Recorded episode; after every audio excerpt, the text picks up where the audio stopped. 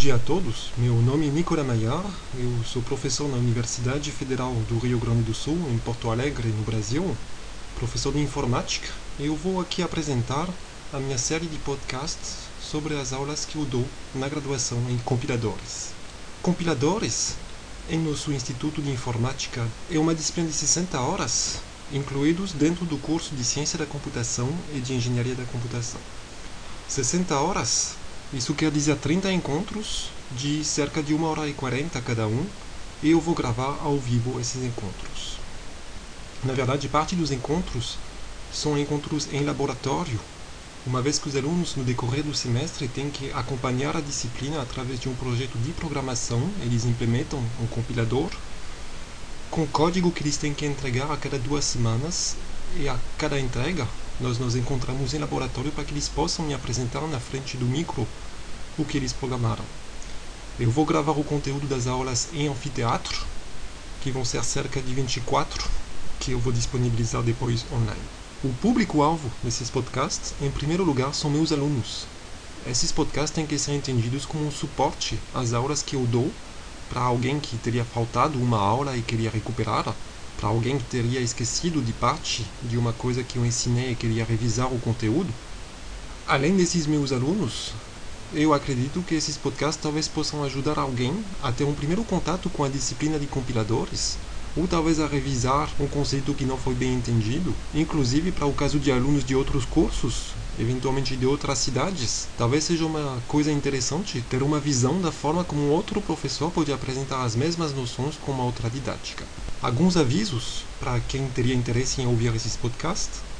Primeiro, trata-se da gravação ao vivo das minhas aulas.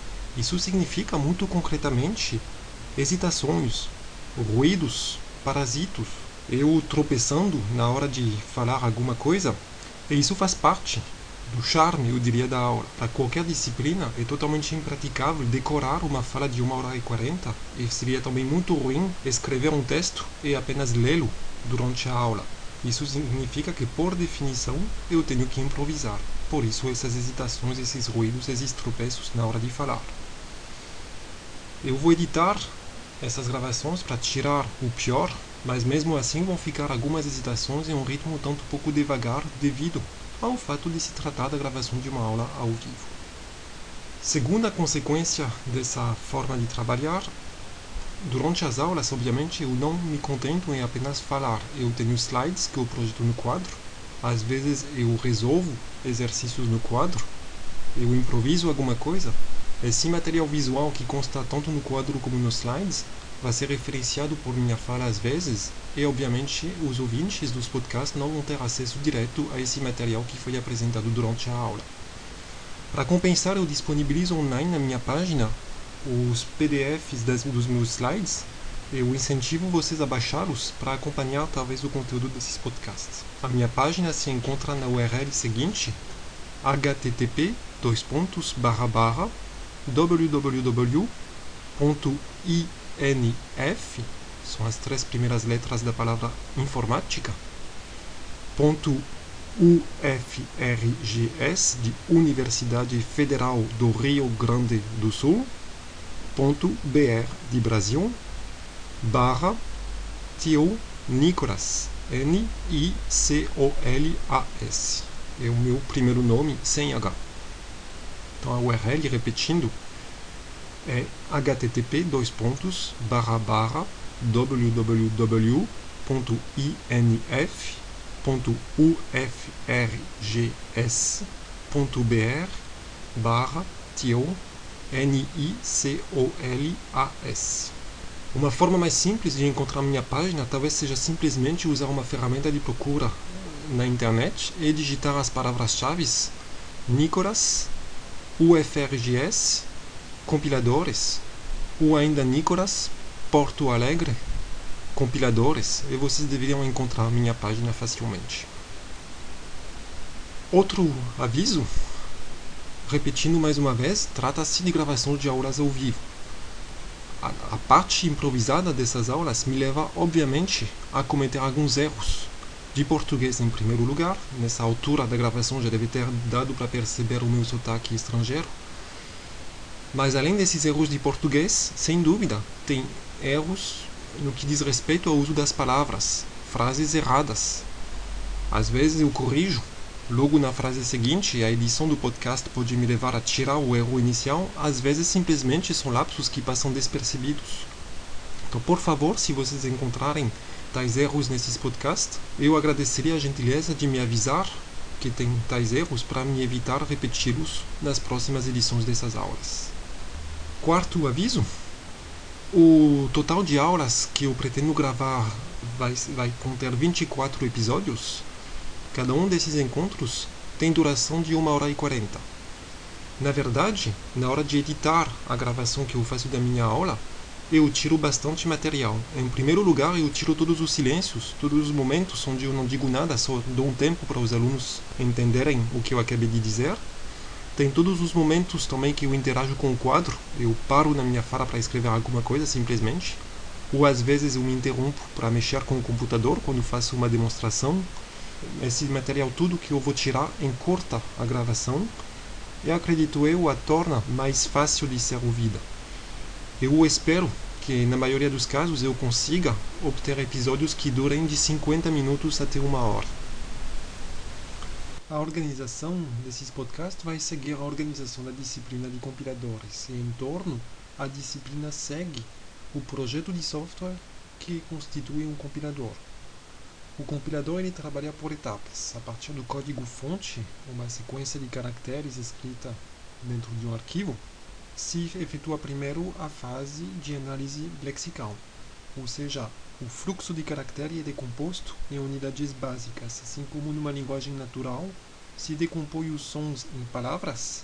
Da mesma forma, a sequência de caracteres, por exemplo, F, O, R, parêntese que abre TMP igual zero, ponto vírgula, e assim vai, vai ser decomposto em unidades. For uma primeira palavra-chave, parêntese que abre, um segundo símbolo-chave que tem um sentido básico, TMP, que vai ser associado a um nome de variável, e assim por diante. Essa fase de análise lexical é seguida pela fase de análise sintática. Uma vez que se recuperou as palavras que compõem a, a, frase, se deve analisar a forma como essas palavras são interconectadas para ver se elas estão de acordo com a do padrão, em geral uma gramática. Por exemplo, vai se querer verificar que depois de um for tenha um parêntese que abra e sem dúvida um parêntese que fecha, que corresponde ao parêntese que foi aberto. Então nós vamos ter que se dar algumas regras para descrever o que é aceitável dentro de uma linguagem de programação e ter um algoritmo que possa reconhecer se o texto de entrada estiver de acordo com esse padrão. Isso é o que faz a análise sintática, a segunda etapa de um compilador. Esse assunto vai nos ocupar bastante tempo, vai ter 5 ou 6 aulas dedicadas a explicar quais são os algoritmos que existem para fazer essa análise sintática.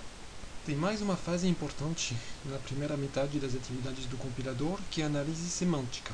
Uma vez que se detectou o que é uma palavra, que se detectou como as palavras estão organizadas entre si, se deve começar a dar algum sentido a essas palavras. Depois do meu for e de um parêntese que abre, o analisador lexical e o analisador sintático vão me dizer que tem um nome de variável seguido de um sinal igual, seguido de algum valor numérico. Eu vou decidir na terceira fase que essa ocorrência de símbolos significa uma atribuição. O que tem um sentido bem preciso para um compilador, porque no código gerado executável, essa, esse conjunto de símbolos vai se traduzir pela escrita no endereço na memória associado à variável TMP do valor escrito no programa fonte. Ou seja, tem uma semântica de atribuição associada ao símbolo igual e ao que vem antes e depois. Análise lexical, análise sintática e análise semântica constituem o que se chama da fase de análise do código. A partir daí, vai se começar a gerar código e provavelmente não vai ser código executável diretamente, vai se transformar o código-fonte, seguindo algumas representações intermediárias, algumas representações internas ao compilador, para poder, à medida que vão sendo feitas essas transformações, verificar coisas, gerar código eficiente, fazer otimizações. Essas novas etapas constituem a fase de síntese de código. Eu vou falar no decorrer dessa disciplina de otimização e depois de geração de código assembly. Era isso aí que eu precisava explicar nesse primeiro momento. Mais informações, material de suporte na minha página pessoal http www.inf.ufrgs.br barra Nicolas. Vocês também podem me mandar um e-mail. Meu e-mail é nicolas, N-I-C-O-L-A-S, arrobas, inf de informática, UFRGS, de Universidade Federal do Rio Grande do Sul, BR, de Brasil. Nicolas at inf.ufrgs.br. Eu agradeço a todos os ouvintes e a gente se encontra no próximo episódio para começar com a primeira aula de compiladores que trata de análise lexical.